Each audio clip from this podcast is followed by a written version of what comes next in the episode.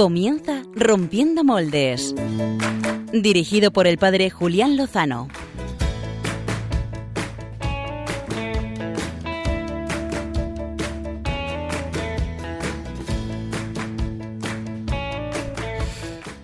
Muy buenas noches, queridos amigos de Radio María, queridos oyentes de Rompiendo Moldes. Eh, acabamos de inaugurar el nuevo Adviento y recuerdo yo que el programa del año pasado, justo en estas fechas, me puse a cantar el Ven, ven, Señor, no tardes. Lo que pasa es que como ahora tenemos una careta tan chula que nos acompaña ahora en el inicio, pues no me sale, porque si no voy a desafinar. Pero os invito a nuestros oyentes que nos están escuchando ahora a que recuerden ese canto tradicional y lo canten. Y si no, pues que escuchen nuestra sintonía que vale la pena.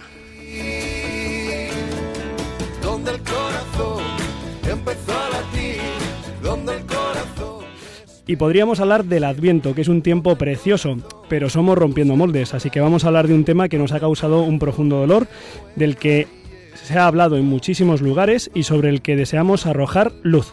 Se trata de los casos de abusos llevados a cabo por miembros de la Iglesia, algunos de ellos del clero.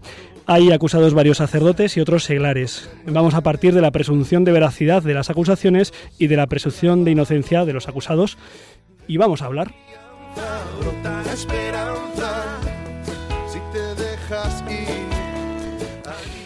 Lo cierto es que callar es lo que a uno le pide el cuerpo, por el sufrimiento moral que estos asuntos provocan en uno, pero vamos a intentar decir una palabra y se la vamos a pedir que la pronuncie don José Luis Restán, que es el director editorial de la cadena amiga y hermana de radio, la cadena COPE, y sobre todo su nombre de fe, de profundas convicciones y de vivencia cristiana y eclesial.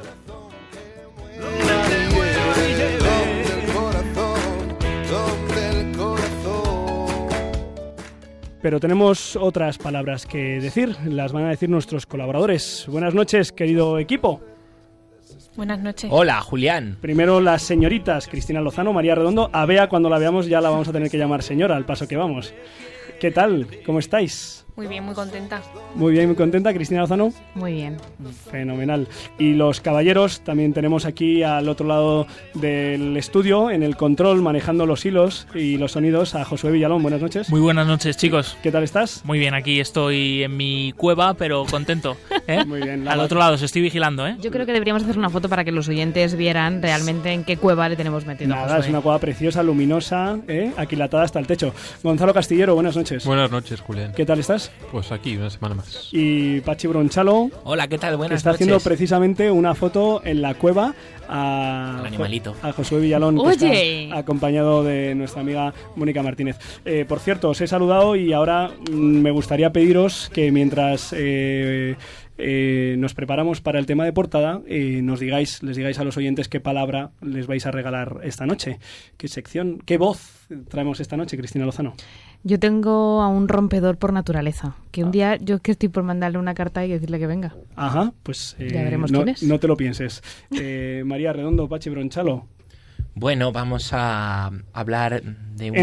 Enre- enredados, en vuestra sección Enredados, eh, ¿qué vais a traer? Enredaremos un poco con unos vídeos de YouTube que están bastante interesantes para recomendároslos. Estoy convencido yo, Gonzalo Castillero. Y una historia de conversión de última hora, como siempre. Una historia de conversión de última hora. Al oro con en última hora, ¿eh? Típico, seguro Sí, de la ayer. ¿Algún, algún dato más para que nuestros oyentes estén atentos y se mantengan? Porque lo de las conversiones ya hemos oído tantas, pero esta tiene algo en especial. Era una mujer de carácter. Era una mujer de armas tomar. Exacto. ¿Y era la mujer de rojo, puede ser? Bueno, estaba vinculada a ese color. Bueno, José Villalón, oye, esta noche tenemos ganas dobles de escuchar tus biorritmos. Sí, sí, sí, sí, sí, yo también, de compartirlo con todos vosotros. Un biorritmo es además muy especial en castellano, para que lo podamos entender todos muy bien, y además música de alabanza, que es algo curioso y muy bonito. Qué maravilla. Sí, sí, sí. En castellano subtitulado en español, así que para todos los públicos. Eh, María, ¿nos dices las vías de comunicación que nuestros oyentes tienen para, para estar en contacto con nosotros? A ver, las vías de comunicación son el mail que es rompiendomoldes arroba radiomaria.es, en el Twitter con arroba rompmoldes y pueden compartir también los tweets que quieran sobre el programa con el hashtag moldes transparentes. Sí, queremos eh, proponer a nuestros oyentes que mm, desde su experiencia eh, iluminen, iluminen desde su experiencia, desde su criterio, iluminen pues esta situación dolorosa que estamos pasando y que vamos a abordar ahora eh, eh, en el, la entrevista de portada.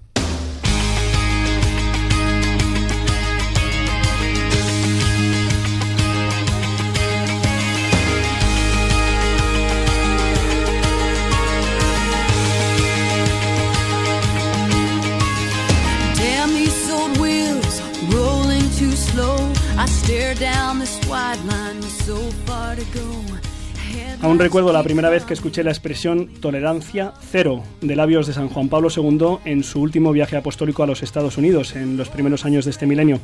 Me impactó. Aún no era seminarista, era estudiante de periodismo y el mensaje era contundente.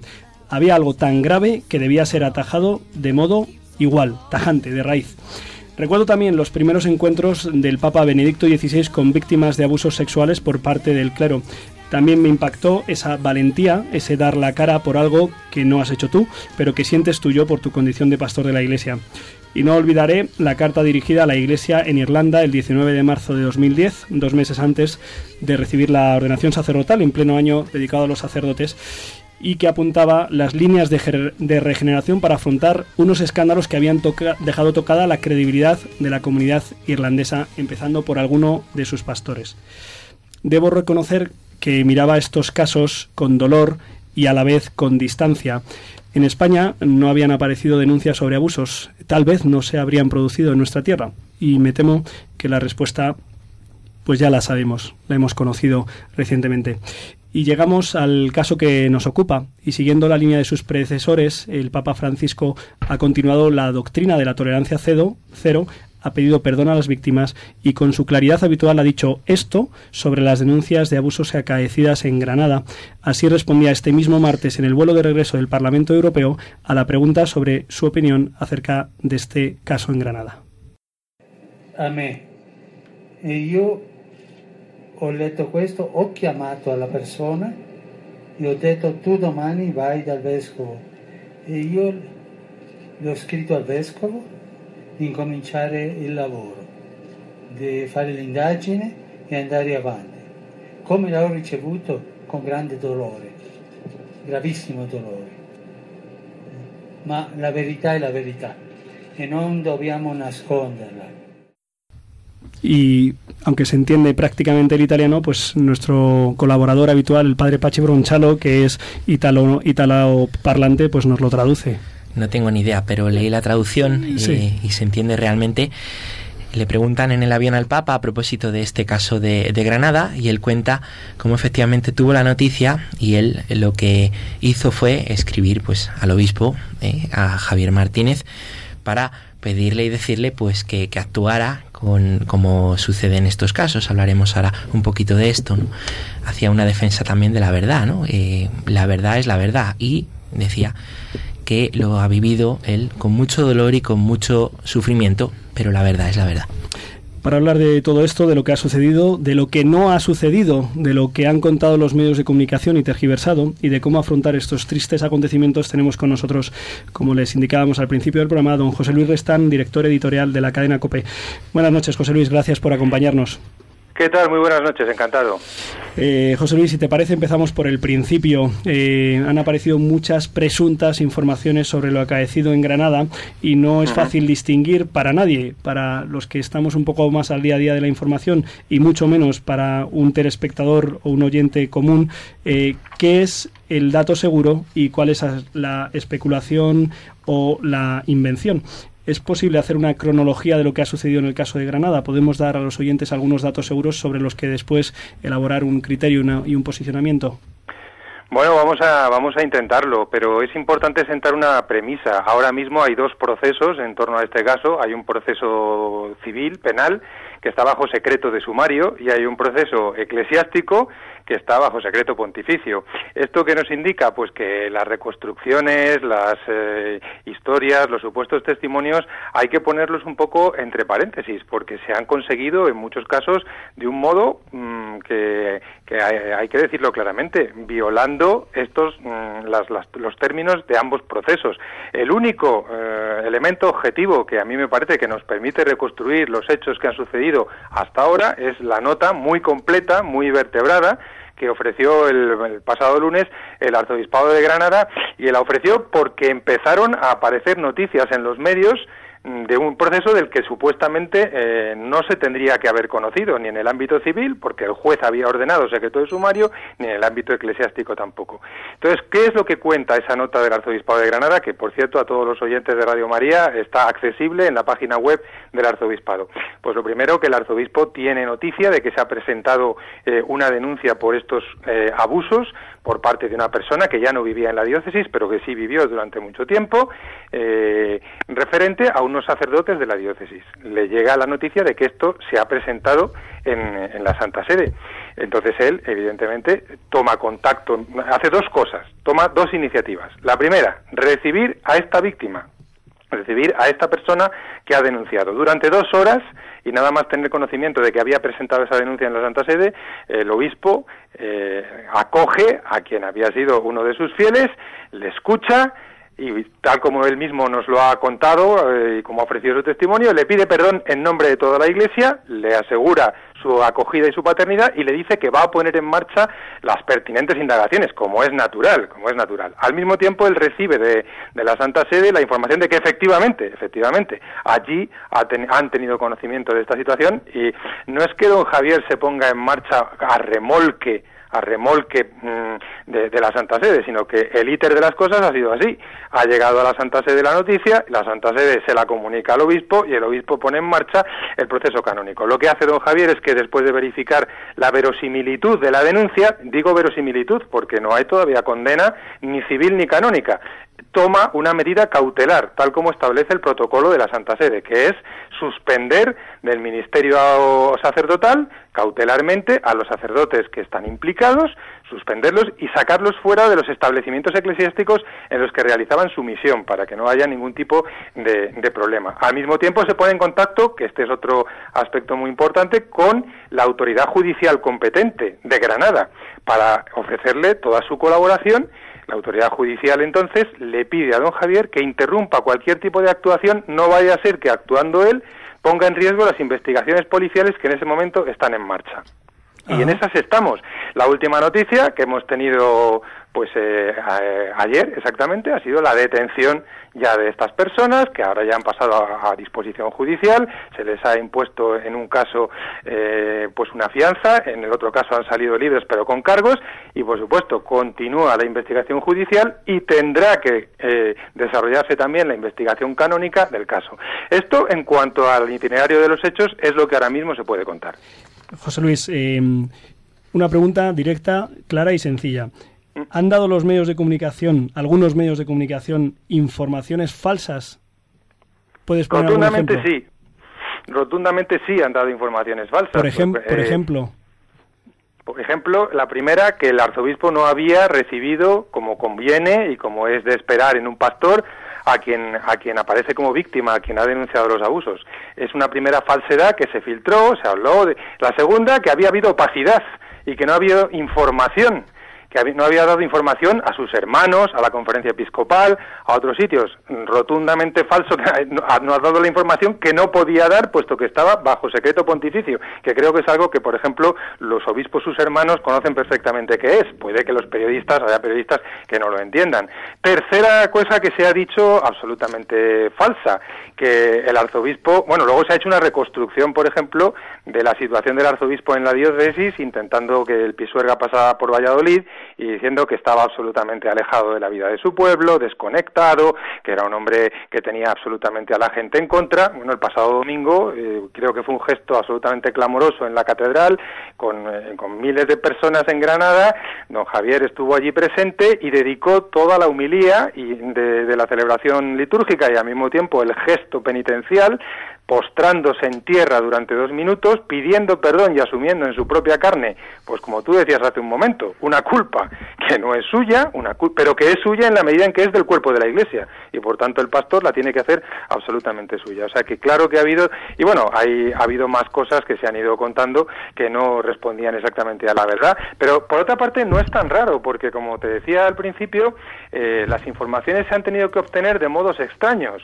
Eh, y poco verificables, dado que, dado que quien puede informar de una manera objetiva de las cosas está sujeto a esa condición propia de la investigación que te decía antes, que es, por un lado, el secreto de sumario y, por otro, el secreto pontificio.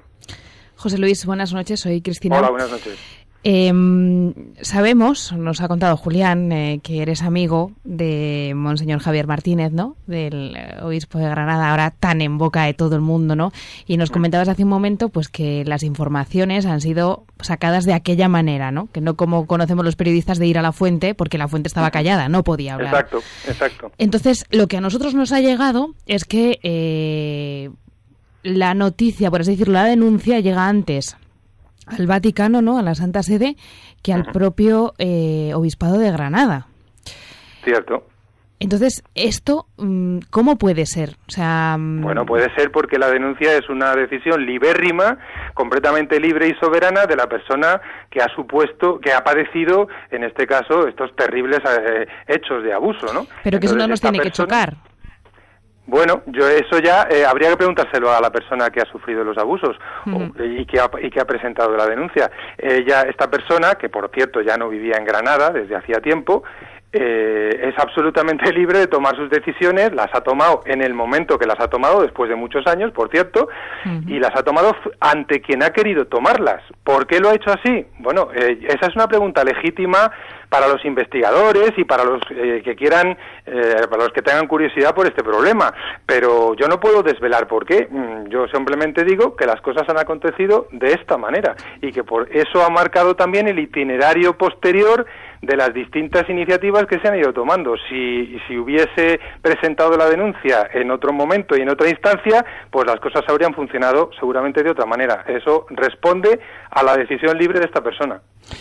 José Luis, eh, pues esta, esta semana salía también los medios de comunicación otros casos de posibles escándalos y que también Sí. salpican a miembros del clero, incluso del episcopado. Eh, José Luis, eh, a tu parecer, eh, ¿qué crees que debe hacer la Iglesia en este momento? Es decir, da la sensación, al menos en algunas ocasiones, que preferimos callar esperando a que las cosas eh, pues no salten y luego cuando saltan es peor porque a veces se ha roto ya la credibilidad. No sé cuál es tu parecer. Esto ha sucedido por la carta de la memorable carta del Papa Benito Benedicto XVI a la Iglesia en Irlanda, repasando y remarcando pues las faltas de procedimientos que se cumplieron allí. ¿Cuál, cuál es tu parecer? Vamos a ver, eh, evidentemente, es como decía el Papa Francisco en su viaje de vuelta a Roma desde Estrasburgo, la verdad eh, no debe ser escondida en, en nombre de custodiar una cierta imagen, una cierta honra, como a lo mejor durante muchos años se hizo en algunas iglesias frente a estos temas eh, vergonzosos y, y horrendos. Esto es completamente cierto. Pero también tengo que decir que es importante no perder la cabeza con una especie de histeria justiciera que se ha desatado en nuestra sociedad respecto a muchas cosas y que amenaza con llevarse por delante la fama, la credibilidad y la honra incluso de personas inocentes que pueden verse envueltas en, acusaciones porque estas cosas han sucedido, han sucedido y por eso la Iglesia en su sabiduría y también la sociedad en la sabiduría propia del derecho establece procedimientos, cautelas, secretos cuando toca, luego por supuesto ese secreto se levantará, etcétera. Entonces, a mí me parece que la claridad y la transparencia son absolutamente obligadas.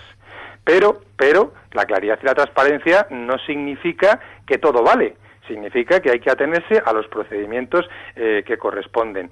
Mm, evidentemente, si las cosas se hacen mal, tarde o temprano va a salir a la luz, porque no hay nada oculto que no termine por destaparse. Eso es evidente. Por eso, inútil es, inútil es ese, ese proceder absolutamente absurdo que muchas veces muchos obispos en muchas diócesis, en los Estados Unidos, en Irlanda y en otros lugares, pues llevaron a cabo, quizás con la buena intención, pero muy equivocada intención, de custodiar el buen nombre de la Iglesia. Yo recordaba hoy, eh, ante todas estas noticias, también las que han tenido eh, por, por, en el punto de mira la diócesis, la archidiócesis de Zaragoza y otras que puedan surgir, pues una cosa que decía el Papa Benedicto en su viaje a Fátima, y es que eh, la Iglesia sufre ataques de sus enemigos externos, eso es normal, siempre los ha sufrido y siempre los sufrirá, pero que el peor ataque y el- la peor persecución es la que procede del interior, de los pecados de sus hijos. Tenemos que convivir con el pecado que vive, que está dentro de nuestra iglesia. A mí me parece que también ahí en todo esto yo lo percibo en el ambiente, en el ambiente lógicamente pues eh, un poco deprimido, eh, escandalizado, mm, irritado frente a estas cosas. Mm, pensar que podemos con reglamentos y con procedimientos que hay que afinar, ¿no? Que hay que mejorar, por supuesto, y lo ha hecho la Santa Sede asegurar que no se vaya a producir el pecado en el cuerpo de la Iglesia es algo peor que una, una, una vana ilusión. Es algo peor que una vana ilusión, porque es no entender que la Iglesia está formada por hombres y mujeres eh, de carne y hueso, que por supuesto tienen libertad y tienen conciencia y tienen razón, y cada día tienen que decidir frente al bien y frente al mal, y que se equivocan y que pecan, y a veces con pecados terribles. Y, esto no es nuevo, ¿eh? Esto ha sucedido siempre en la historia de la Iglesia. Esto no significa que nos da igual, nos cruzamos de brazos, no hacemos nada. Por supuesto, la Iglesia tiene que hacer mucho en el campo de la prevención. La Iglesia tiene que hacer mucho en el discernimiento de la vocación sacerdotal. El obispo tiene que acompañar mucho a sus sacerdotes. Luego otra cosa es cómo lo hace si tiene 3.000 sacerdotes y, y 24 horas al día con los, los 8, ocho para dormir, ¿no? Es, luego están las cosas de la vida, ¿no? Pero, pero, habrá que contar siempre con la posibilidad del mal y no caer en esta imagen de que con los procedimientos conseguiremos que no suceda nunca más. Eh, no es así, por desgracia no es así. No solo en este tema que ahora nos ocupa, que es un tema, por cierto, que hay que decir también que es una llaga, que es una herida brutal de toda la sociedad occidental. O sea, que los abusos, desgraciadamente, se producen mm, en su mayor parte en las familias. Después en los ámbitos escolares, en donde hay convivencia, y es terrible decirlo, también se han producido en el ámbito de la Iglesia. Como tú decías al principio, pues en España hasta ahora no había estallado esta bomba, había habido algún caso por ahí, pero no había estallado esta bomba, pero es que ha habido iglesias, eh, sobre todo en el mundo anglosajón y en Centro Europa, absolutamente masacradas. ¿Por qué? Pues porque quizás es una invitación también a la purificación, es una invitación a la conversión, es una invitación a ver qué tipo de teología moral eh, es la que se ha enseñado. A mí, yo no sé quiénes son estas personas que están ahora acusadas y tampoco puedo decir yo que sean culpables, lo tendrán que decir los jueces civiles y los jueces eclesiásticos. Pero lo que sí digo es que sería interesante, si finalmente esto se verifica, ver en qué humus teológico, eclesial, moral, de comunión vivían. Porque eso también hay que verlo. Y, y anticiparse a estos problemas que tú decías, que luego son escandalosos para el pueblo de Dios, significa también asegurar la comunión, asegurar la doctrina, asegurar la enseñanza, asegurar el acompañamiento, el discernimiento. Cuando todas estas cosas se relajan, pues bueno, evidentemente puedes. Y incluso, pero aunque hubiera doctrina perfecta, discernimiento estupendo, reglamentos magníficos y una criba y un filtro impresionante con las vocaciones sacerdotales, po- igual que con las matrimoniales, eh, perdón, supon- no significaría que tengamos asegurado que no suceda este gran daño, este gran dolor que siempre puede suceder en la vida de la Iglesia. A mí me parece que eso, seguro que decir esto hoy no es políticamente correcto y si me permites la broma, no es eclesiásticamente correcto. Pero creo que es importante decirlo y yo por eso lo comparto con vosotros. José Luis, buenas noches. Buenas noches. Me llegan a mí a la parroquia mm, juicios pues muy duros contra Javier Martínez, en este caso, de gente que es buena, pero que repite... No me, pues, no me extraña. de gente buena que repite las cosas que ha visto en los, en los medios, esas cosas que Claro. decíamos. ¿no? José Luis, está hablando el padre Pachi Bronchalo. No he dicho que soy sacerdote, perdóname. Muy bien, encantado. Pachi. lo mismo, y me quito el sombrero en lo que has dicho. Eh, bueno, pues en estas, en estas cosas eh, me recordaba lo que decías, porque una señora me decía, claro, el obispo no le recibió, ¿y por qué? Bueno, lo han dicho en la tele, ¿no? Nos creemos mucho acusaciones contra terceras personas que se salen de las fuentes, que, o si, si una fuente miente, pues ya todas evidentemente mienten. ¿Qué consejos pues nos das a los católicos a la hora de, de discernir la información y también de, de juzgar, eh, pues con tanta dureza Claro. como hacen los medios? Pues mira, eh, es una pregunta muy pertinente la que haces, efectivamente, porque mm, nosotros tenemos que saber en qué mundo vivimos. Y también los católicos sencillos, ¿eh? no solo los que trabajamos en los medios, porque cualquier católico sencillo, por mucho que no sepa nada de medios, vive desde que se levanta, desde que se afeita, desde que se lava los dientes por la mañana, hasta que se acuesta, vive en el área, en el, en el aire que, que conforman los medios. Y si no entendemos esto, pues no sabemos en qué mundo vivimos y ya el Evangelio dice que tenemos que ser sencillos como palomas y astutos como serpientes. Entonces, en este mundo en el que la Iglesia vive lógicamente sometida a las mismas dinámicas que el resto de los sectores sociales y estamos viendo lo que pasa muchas veces con las informaciones. Si uno tiene la certeza moral de que en su iglesia pasan cosas, pueden pasar cosas malas, pero que básicamente, en, la- en su inmensa mayoría, el pueblo cristiano y sus pastores quieren vivir según el Evangelio, con las dificultades que eso conlleva todos los días, ¿no? Pero bueno, quiere hacerlo y, quiere adecuarse a eso. Entonces, cuando surge esta imagen mm, demoledora, ¿no? Demoledora, y además uno ve quién está proyectando esa imagen demoledora, tiene que encenderse, me parece a mí, eso que eh, no, no digo que sea el sensus fidei, ¿no?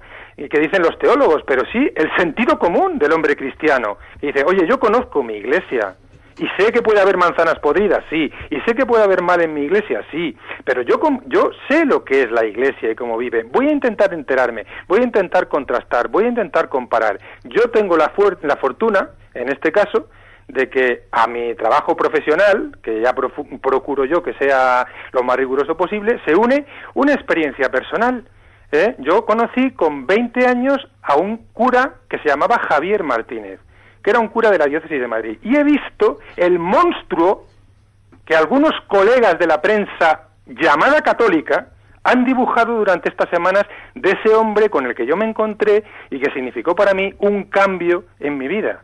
Y significó para mí comprender que la fe, mm, pues es algo que no es un apartado más en la vida, sino que es el centro de la vida y que tiene que ver con todo y que me hizo interesarme por la literatura, me hizo interesarme por lo que pasaba en el mundo, me hizo interesarme por la política, porque me di cuenta que la fe tenía que ver con todo al encontrarme con este hombre. Un hombre que mm, a mí me decía una vez, mira, yo prefiero estar en un mercado persa, porque le gusta mucho el Medio Oriente, siempre ha estado en Egipto, en Jordania, en Siria, en Armenia, es lo que a él le gusta realmente, pero bueno, eh, Granada también está muy bien, ¿eh? Y, y él decía, prefiero un mercado persa con olor a especies que cualquier despacho de moqueta. Y estos días estaban diciendo que era un príncipe, que tenía psicología de príncipe. Y además han elegido las palabras para confrontarlo con el Papa. Porque como el Papa dice que no hay que los obispos, los pastores, no deben tener psicología de príncipes y tiene más razón que un santo es santo padre, pues resulta que había que dibujar la imagen de un obispo que era un príncipe. Hace falta saber que Javier Martínez ha recogido de la calle toxicómanos en, en Granada y se los ha llevado a vivir a su casa. Hace falta saber que ha encontrado a una persona en un hospital con una muerte terminal blasfemando contra Dios y se ha acercado con, el pectoral puesto de obispo a hablar con ella, aguantando el chaparrón, y ahora esa persona con toda su familia va a su casa a cenar por la noche y ha vuelto a la iglesia. O sea, es que, eh, entonces, a estas personas que les podemos recomendar, a estas personas que venían haciendo estos juicios duros, no te creas todo lo que dice el periódico, no te lo creas. Cuando te surja la, se te encienda la bombilla de la duda de qué está pasando aquí, esto es raro, esto no me huele bien, tengamos una experiencia mm, familiar de lo que es iglesia, preguntemos, valoremos, busquemos una, una cierta confrontación. Mira, yo entiendo que pueda haber confusión en la gente, porque ha habido muchísima confusión estos días, pero a mí lo primero que se me ocurre si soy cristiano es preguntar qué ha dicho el arzobispo. Y el arzobispo ha tenido una larga entrevista en COPE, ha tenido una página de entrevista en ABC, ha salido en todas las televisiones, decían que estaba en paradero desconocido, escondido en su palacio. Y estaba, estaba delante de cinco cámaras, que buscó él ir a, eh, ir a encontrarlos el martes, el martes. O sea que es que es increíble. ¿Qué podemos recomendar? Eh, vivimos, si, si, vivimos en la iglesia, dejémonos determinar por la pertenencia a la iglesia, no por lo que dice el telediario, no oye, yo soy un hombre de los medios, es decir, que me meto todos los telediarios en vena, pero yo sé lo que puedo esperar de los telediarios, que son muchas cosas buenas, pero también otras que no son la última palabra. Y eso yo creo que lo podemos recomendar. Es un problema también de educativo en nuestras comunidades, de, de, hacer esto, porque esto se va a repetir ¿eh? con otros temas, con otras historias. José Luis, ¿Eh? eh, te agradecemos muchísimo pues eh, tu testimonio, tu, tu, claridad y haber abierto también pues eh, el corazón para pues para ponerlo y compartirlo con nosotros, ¿no? participamos de, de, tu dolor y de tu alegría por ser iglesia. Gracias a que la iglesia está formada por pecadores, podemos estar nosotros. Podemos estar nosotros, claro que sí. Esta noche dando gracias a Dios y dando gracias a la Virgen, pidiendo perdón y, y con la iglesia pues buscando esa purificación, esa, esa renovación, ese acompañamiento de, de, las víctimas, esa renovación, conversión de, de, los que hayan podido cometer esos, esos delitos y trabajar en la prevención, como decías, y confiar en que la misericordia tiene la última palabra. José Luis, eh, muchísimas gracias por acompañarnos esta noche. Seguiremos. Gracias a vosotros. Un fuerte abrazo para todos los oyentes de Radio María. Fuerte abrazo. Eh, bueno, daría para mucho más. Eh, yo me quedaba estos días pensando, oye, eh, ¿por, qué no, ¿por qué no se personaliza y dicen, oye, puede que haya tres curas que sean pederastas, sino que ya he escuchado varias veces los curas que son unos pederastas, ¿verdad? Eh, bueno, eh, con- Hay una viñeta que Sí. señala eso, que dice que de los aviones, no os la sabéis, ¿no? Dos minions disfrazados de aviones que dicen que, que si los aviones fueran como sacerdotes que se caen solamente, que salen en los medios solamente cuando se caen, pero realmente todos los días vuelan miles de aviones.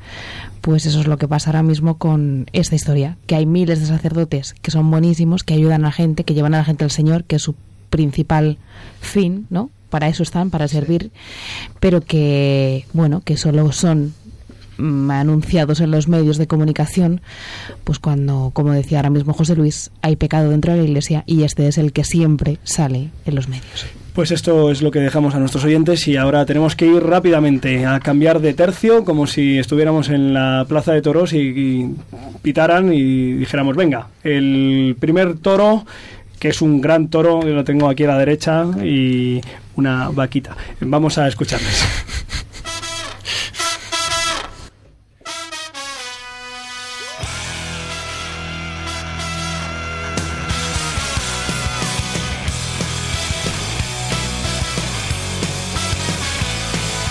Buenas noches. Con María Redondo y Pachi Bronchalo. Cada vez me gusta Buenas más. noches, se me ha olvidado que decía mi nombre, como Cada- está Carmen. Cada vez me gusta más esta, esta careta tuya, vuestra. Hombre, Contadme, ¿qué, La alegría. ¿qué, qué nos traéis, muchachos? ¿qué tal estáis, equipo, oyentes? Me ha gustado mucho la entrevista, tenía que decirlo. Sí, Dilo. Me ha gustado mucho la entrevista. Ajá. Bueno, queríamos hoy traeros, María y yo, una novedad muy especial que hemos encontrado en internet. ¿m? Así que Josu nos va a poner un corte a ver si os suena y sabéis lo que es esto. Hoy vamos a hablar sobre cómo Dios nos habla y cómo responder a su llamada.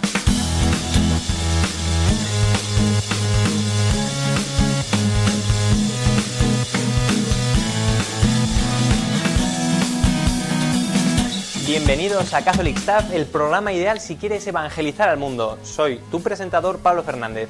Lo que quiero decir en primer lugar es que Dios nos ha creado y nos ama enormemente. Él tiene ¿Os suena esto que habéis oído ahora? ¿Lo habéis oído alguna vez? Lo he visto, lo he visto, lo he es visto. fantástico, Sí, es, sí, sí, sí. fantástico. Mucha yo diré, risa. diré que me suena también. Pues esto que estáis escuchando es Catholic Staff, lo he pronunciado bien, que mi inglés es penoso. Es el nuevo programa católico de televisión que se puede ver gratuitamente en YouTube. Se trata de una iniciativa propuesta por jóvenes del movimiento del hogar de la madre para explicar de una forma divertida y amena pues temas que son de gran trascendencia para la vida. Pues el caso de los dos vídeos que acaban de lanzar ahora hasta el momento que explican el tema pues de la vocación y la existencia de Dios, que no son ninguna tontería. Pero claro, esto no es suficiente. Lo más importante es que tenemos que estar abiertos. Abiertos completamente, porque si vamos a hacer la oración así, Oh Dios mío, estoy dispuesto a hacer todo lo que tú quieras. Todo, por muy difícil que sea, yo lo haré. Lo que sea, de verdad. Excepto lo del celibato, que, bueno, ya sabes, eso no me va mucho. Pero todo lo que tú quieras, todo lo que quieras, yo lo haré. Bueno, también lo de ser misionero, dejar el país y la familia. Eso no, Dios mío. Pero de verdad, aparte de eso, todo lo que tú quieras, yo lo haré. Y si tengo familia, Dios mío, no más de dos hijos, sí. Pero todo lo que tú quieras, yo lo haré. De verdad, Señor, todo lo que tú quieras. claro, porque Y este que, pese a que este proyecto eh, que están llevando a cabo estos chicos tiene poco tiempo de vida, está siendo un verdadero éxito en Internet. El primero de ellos, el primero de estos vídeos que trata sobre la vocación, alcanzó en menos de 24 horas 1.500 visitas y ya lleva más de 11.000, que en menos de tres semanas es un, un montón. Se trata de una propuesta muy interesante, pues son pocos los vídeos católicos que encontramos en YouTube, que expliquen de una forma tan sencilla y divertida cuestiones tan importantes para la vida de un cristiano. Porque ya veis que, que son divertidos, ¿eh? que a veces se ¿Quién echan- nos ha visto reflejado en lo que acaban de contar? Era Julián Lozano. ¿Quién? ¿Quién? Era, hay que decirlo. A mí no me metáis en berenjenales. ¿eh? Era Julián, no, es verdad, yo me he visto muy reflejado en este vídeo y me ha hecho tanta gracia que digo, vamos a ponerlo. Sí, sí, por favor, Dios mío, por favor, no, lo que quieras. Lo que quieras, lo que quieras. Además es que empiezan con una historia curiosa, ¿no? El segundo eh, está el tío ahí como contando una historia, tal, no sé qué, tiene... Segundo habla de la fe, no hemos traído ningún Mm. corte para que lo vean. Para que lo Hay vean, que verlos claro, enteros, claro. son muy divertidos. Sí. Pero Y, y dan, dan unas claves fundamentales para abordar el tema vocación, existencia de Dios. Lo genial es que a veces pues tenemos la idea de que lo catequético es un rollo, te tienes que tragar una soflama para luego hacérselo a los chicos y cómo lo haces ameno y, y estos pues te lo dan hecho y las cosas divertidas pues yo veo que entran mejor y las cosas de la fe con alegría, porque la fe es alegría, pues entran, entran muy bien, ¿eh? Deciros que os lo recomendamos vivamente y que no dejéis de seguir pues, pues estos vídeos que estos chicos del Hogar de la Madre van publicando periódicamente en YouTube. Un consejo a los que tenéis YouTube, que seráis casi todos, porque hoy si tienes una cuenta Gmail, eso vale como cuenta de YouTube. Puedes suscribirte a los canales y así cuando se publica un nuevo vídeo, directamente te mandan al correo pues que se ha publicado y puedes verlo, no tienes que estar todos los días pendiente a ver si sale o no. Y eh, recibiréis este email si le seguís en la cuenta y ponéis que queréis suscribiros. Eh, podéis seguirles también en Facebook, en la página que lleva su nombre, Catholic Staff, y en su Twitter, en la cuenta arroba evangelizarles. Es un buen modo también de hacer que estos vídeos lleguen a más gente, que merecen la pena verdaderamente. Y bueno, pues recomendados quedan. No os quiero contar muchas más cosas, que se nos va el tiempo. Solo terminar diciendo una cosa que me recuerda a Cristina. ¿Os acordáis de Suite del Resort? Sí. Hablamos de él. Jorge. El muchacho Jorge. que estaba Sí, en la sí. habitación de Le he empezado a seguir esta semana. Pues tenemos Es un noticia. crack. Noticias, ¿Ah, sí? dilo tú, Cristina. Que ha salido del hospital. Anda, Qué qué bien. bien. Ha salido, está unos semana. días. Qué y nos va insistiendo, así que desde aquí pues le mandamos Sí, sí, sí. Una, un abrazo fuerte. Y termino también contándoos lo que ha dicho el Papa esta semana que más me ha gustado en Twitter, al hilo de la entrevista de hoy y al hilo también de este vídeo que nos hablaba de, de la vocación. Comprometámonos como pide nuestra vocación cristiana, nos decía eh, hace cinco días el Papa en Twitter. Muy bien, pues muchas gracias eh, María Redondo, Pachi Bronchalo, Papa Francisco, del Resort y Catholic Staff, todos los mencionados. Eh, les mandamos un fuerte saludo y nuestro más eh, cordial enhorabuena por haber entrado en esta sección que no es sencillo. Y otra sección que no es fácil entrar, que tienes que ser un número uno, un number one, un converso que no veas, es la sección de nuestro sastre preferido.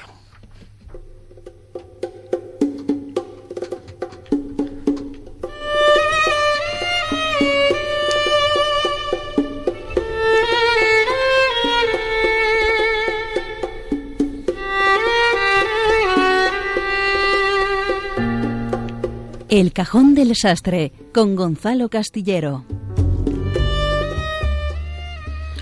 Pues mis queridos moldes, como hoy hemos apostado por hacer un programa que ha tocado un tema delicado como el, que- el que ha ocupado la primera parte de esta noche, yo he decidido que hoy también había que mantener la polémica viva y he traído a mi sastrería a un personaje que a muchos les va a rechinear un poco, sobre todo a nuestros oyentes de más edad. Ajá. Es uno de esos personajes que ocupó un lugar bien visible durante la Guerra Civil Española y durante toda la posguerra, incluso durante los primeros años de la transición, me atrevería a decir, porque fue uno de los símbolos del comunismo español. ¿La mujer de rojo? Una mujer de rojo. Si os parece, escuchemos eh, su voz y me decís eh, quién creéis que es. Que, que es. Aviso de que eh, el audio no suena muy allá porque es una grabación de los años 30, con lo cual imaginaos eh, un poco su, su calidad. Vamos allá, Julio. ¡Pueblo de España en pie! ¡Mujeres! ¡Defended la vida de vuestros hijos! ¡Defended la libertad de vuestros hombres! ¡Todos los sacrificios imaginables antes que. ¿Quién puede ser esta mujer que arenga a las masas? Qué fuerza, ¿no? Pues siendo la mujer de rojo, imagino que será la pasionaria. Correcto. ¿eh? Como podéis comprobar, era la voz de Dolores Ibarruri, la, pasuna- la pasionaria, una de las eh, voces más populares del Partido Comunista, y que pese a todo fue educada en el eh, catolicismo y que, y esto seguramente es lo que pocos sepan, terminaría volviendo a abrazar la fe en sus últimos días de vida de la mano del sacerdote jesuita José María Llanos, otro personaje de trayectoria curiosa que a lo mejor algún día hay que traer por aquí. La pasionaria en su juventud llegó incluso a casarse por la iglesia, ¿eh? con un eh, minero socialista, que es quien la terminaría conduciendo a la lucha política y a su conversión a la ideología marxista, de la que hizo gala de forma radical durante tantos y tantos años de su vida. Hasta su apodo eh, tiene un origen eh, cristiano. ¿eh? El seudónimo de Pasionaria lo eligió la propia Dolores Ibarruri para hacer su debut en el mundo del periodismo. Y es que el primer artículo que publicó en su vida en 1918 apareció durante la Semana Santa de ese año. De ahí que eligiera lo de Pasionaria. Fíjate, eso seguro que la mitad, vamos, más de la mitad de los oyentes no lo sabía. Ni yo. Pues eh, la pasionaria, que fue diputada durante la República y que durante la guerra se convertiría en un mito para una parte de España con su clásico grito de no pasarán, tuvo que exiliarse en la Unión Soviética tras la contienda y no regresaría hasta el 13 de mayo de 1977, una vez eh, muerto Franco.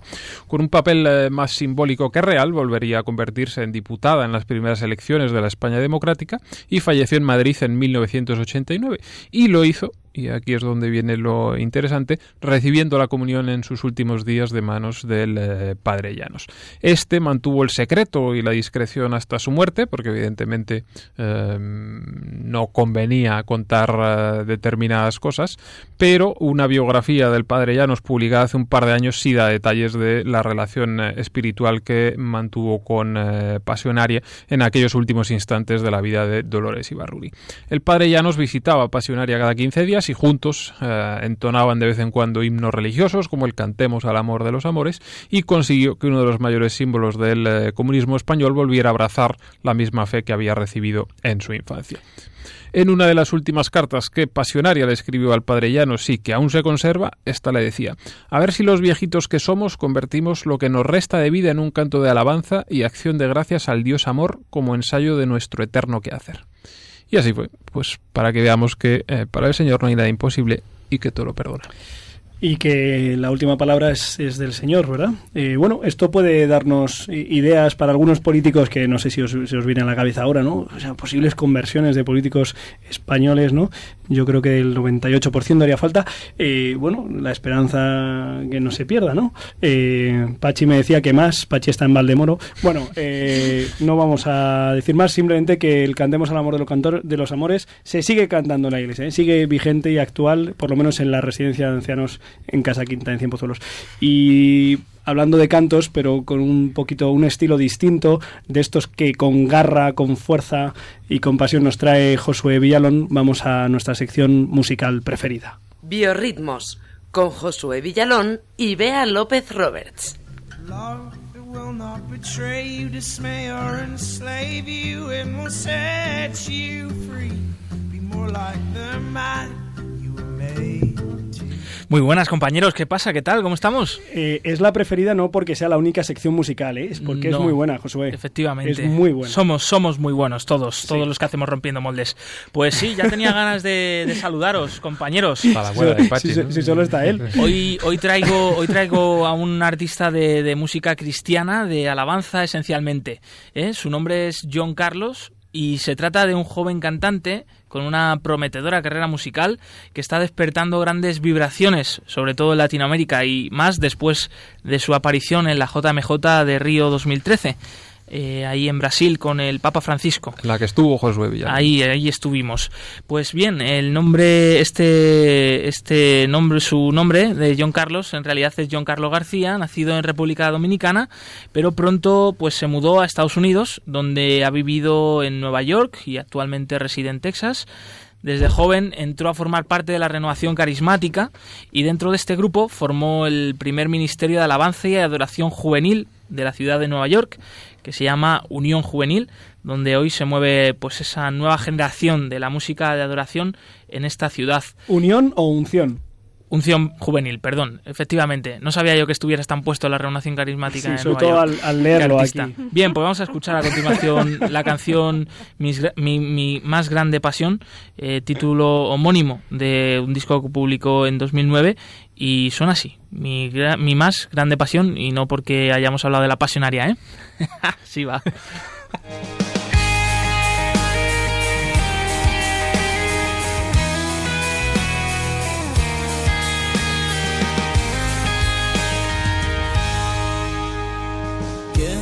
sepas que mi canción es resultado de mi pasión por ti, que día a día va creciendo.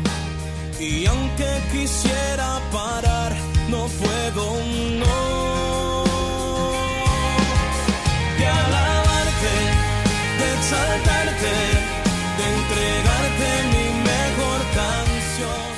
John Carlo ha participado como cantante, compositor y productor musical en numerosos proyectos de música cristiana y de alabanza. Hay que decir que aunque él es católico, su música también es muy apreciada en el ámbito protestante por sus letras de alabanza.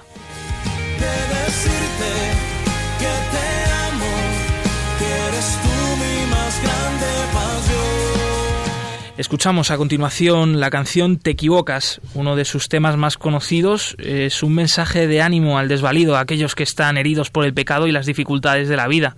Se trata de un canto de esperanza en Jesucristo, que siempre nos acompaña y nos levanta.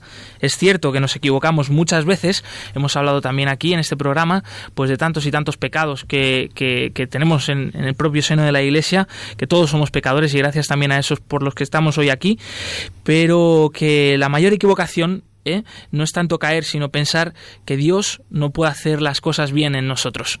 Así eh, dice esta canción, Te equivocas, de John Carlo.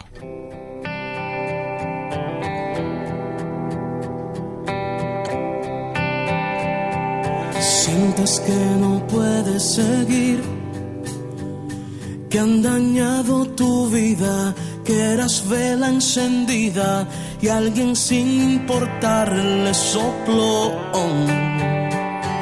Sientes que no puedes seguir, que han pasado los años y fue tanto el engaño, piensas que no podrás olvidarlo.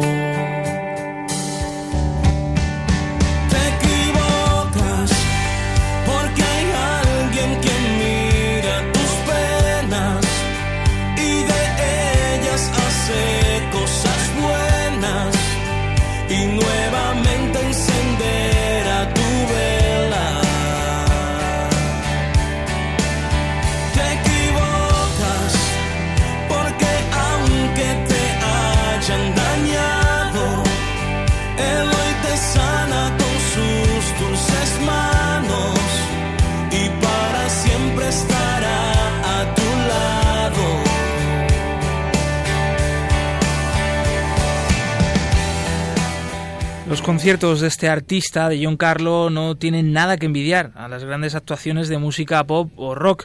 También hay que recordar que la música cristiana pues cuenta con mucho interés y con un gran público en Latinoamérica, en Estados Unidos. Ojalá, ojalá se pudiera organizar eventos así en España con música cristiana de nuestro país. Por ejemplo, yo que sé, con cantantes raperos. no Como sé, por ejemplo Black Soul. Black Soul, por ejemplo. ejemplo. Muy bien, muy bien, eso es. Y bueno, por último, eh, para despedir la sección, y hoy me está gustando ¿eh? mucho porque viene muy, muy a, a colación al tema de hoy en nuestro programa de Rompiendo Moldes, estas canciones de John Carlos. No das puntadas sin hilo, Josué. Sí, sí, sí, sí. Pues mira, para despedir, para despedir la, la sección, eh, tengo la canción No puedo parar. Es una de las últimas, ultimísimas de este artista, eh, pues eh, que, que trata el tema pues de la oración, de la alabanza, como esa, esa alma sedienta que se ha encontrado con su creador, pues no puede parar de, de alabar al Señor y de deleitarse pues en, en esa situación, ¿no? De estando con su creador. Y así nos despedimos.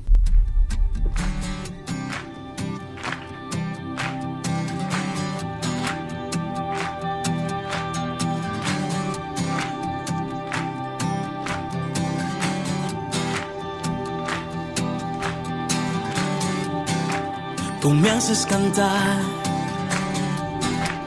tú me haces vibrar, tu Espíritu Santo me hace saltar, tu gracia me llena, me da claridad, no puedo parar.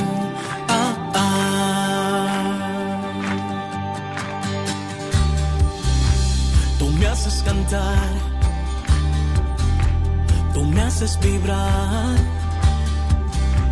tu Espíritu Santo me hace saltar. Es que tu gracia me llena, me da claridad, me da libertad, no puedo parar.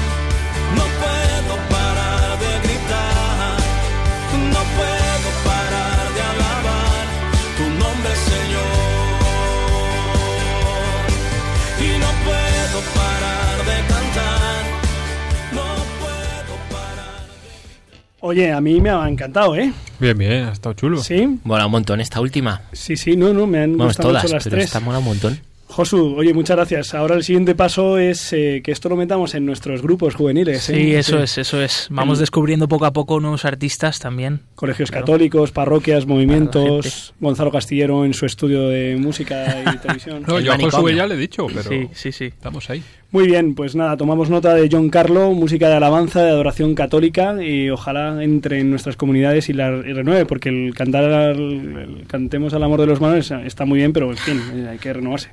Y terminamos con la última palabra, que es la voz de la semana.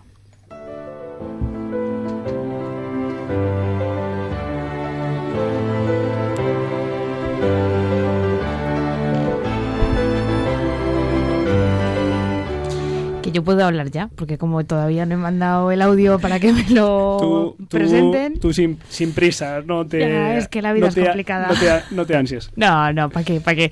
Bueno, que, mm, que a quién traigo yo hoy, pues a un rompedor, a un rompedor de los grandes, además, un rompedor que ha hecho algo eh, que se, re- se ha repetido después de 26 años, así que imaginad el tiempo que ha pasado después de 26 años, que ha nevado, ha llovido, han nacido niños, ah, se ha muerto otra gente, claro, así que para no enrollarme más, vamos a ir poniéndole algo, Josué, a ver qué, qué- a quién traigo hoy. Cari eurodeputati, è giunta l'ora di costruire insieme l'Europa che ruota non intorno all'economia, ma intorno alla sacralità della persona umana, dei valori inalienabili.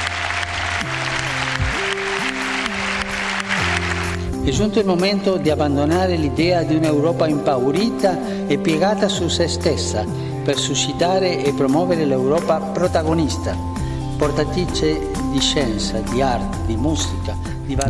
Bueno, yo creo que ya hemos eh, escuchado suficiente de quien traigo esta semana, es el Papa Francisco, porque después de 26 años, después de que San Juan Pablo II, el 11 de octubre de 1988, fuese al Parlamento Europeo y al Consejo de Europa, pues este Papa ha vuelto a ir. ¿Y qué es lo que ha hecho? Ha ido esta semana pasada, el miércoles, y por así decirlo, miércoles o martes, martes, que se me ha ido a mí en la cabeza, pues es que ha pegado un repaso, y puedo decir gran repaso a eh, pues toda una serie de cuestiones, así como decimos que ah, la iglesia que no hable, no, no, es que es que el Papa Francisco hablaba delante de pues todo una sesión extraordinaria del Parlamento Europeo que es algo grande. A nosotros parece que nos suena chino, pero es como no, no. Menos cinco parlamentarios de izquierda plural que se salieron del Parlamento, lo digo, digo para, para que vean la pluralidad y... Sí, por favor, continúa, Cristina. Bueno, pues ¿qué nos contaba el Papa? El Papa hablaba de la dignidad de la persona, del estilo de vida que tenemos que tener los cristianos, de la vida, la defensa de la vida, de la religión y la violencia, de la persecución religiosa y el silencio que muchas veces tenemos, de la presión de esos imperios desconocidos que están ahí y que no nos dejan ser, de la familia, defensa de la familia, del medio ambiente, del hambre, del trabajo, de los inmigrantes, de las políticas de inmigración, del hombre como centro de la sociedad, aquí era cuando los parlamentarios acabamos de escuchar aquí, les, les eh, aplaudían, y por último, ese, esa conclusión a la que llegaba el Papa, que creo que es fundamental que escuchemos, dice algo así como mm, ha llegado el momento de abandonar la idea de una Europa atemorizada y replegada sobre sí misma para suscitar y promover una Europa protagonista, transmisora de ciencia, de arte, de música, de valores humanos y también de la fe. La Europa que contempla el cielo y persigue ideales. La Europa que mira, defiende y tutela al hombre. La Europa que camina sobre la tierra segura y firme. Es el preciso punto de referencia para toda la humanidad. Yo creo que no hace falta añadir nada más, que creo que deberíamos de leernos, que es lo que el Papa nos ha dicho, porque nosotros formos, estamos dentro de Europa y porque nos, nos debe, nos debe de llevar y de llamar, de interpelar a nosotros también, pues qué es lo que ha dicho el Papa dentro de la vieja Europa. Pues eh, muchísimas gracias, eh, Cristina, por traernos eh, la voz. Eh, no me refiero a, a Cristina, la cantante que ganó el concurso de la voz. Sobre Cristina, que también, la tra- la- también estuvo con nosotros. También la trajiste. Falta la toca. No, yo de eso no uso. Pues muchas gracias, queridos eh, equipo de Rompiendo Moldes. He disfrutado mucho, he aprendido bastante. Eh, Gonzalo, la pasionaria vio caer el muro de Berlín porque murió en el 89. La pasionaria, ahí me has pillado. ¿eh? Un. Es que estaba yo pensando, oye, ¿tendría algo que ver? Porque como Goodbye Lenin, no sé si la habéis vis- habéis visto esta película. Bueno, queridos amigos oyentes, muchísimas gracias por acompañarnos estos 55 minutos con paciencia y amistad y con oración. Eh, esto es lo que nos ha salido, lo ofrecemos todo al Señor por manos de la Virgen y recuerden que con el Señor lo mejor seguro que está todavía por venir. Donde tus anhelos se ponen al sol. Déjame estar donde tantas veces piensas que no puedes, tal vez pueda yo. Déjame que sea yo tu fortaleza, déjame vivir allí donde brota todo, donde nace todo, justo en la raíz, donde el corazón empezó a latir, donde el